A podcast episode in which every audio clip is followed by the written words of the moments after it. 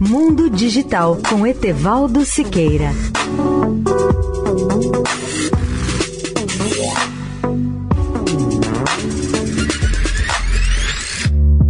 Olá, amigos da Eldorado. Relembro hoje um pouco da história da fibra ótica, quando li pela primeira vez por volta de 1969 o que seria a fibra ótica, achei que aquilo era ficção.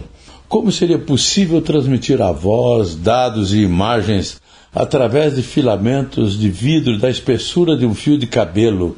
Além disso, volumes incríveis de informação superiores a milhares de fios condutores tradicionais de cobre. Escrevi no Estadão meu primeiro artigo sobre fibra ótica e fiz um resumo do que seria o futuro dessa tecnologia. Recebi telefonemas e cartas de leitores incrédulos que duvidavam do potencial daquela inovação. Um engenheiro chegou a dizer que eu estava delirando. No entanto, naquele momento eu já havia visto demonstrações da nova tecnologia. Mas o que é fibra ótica?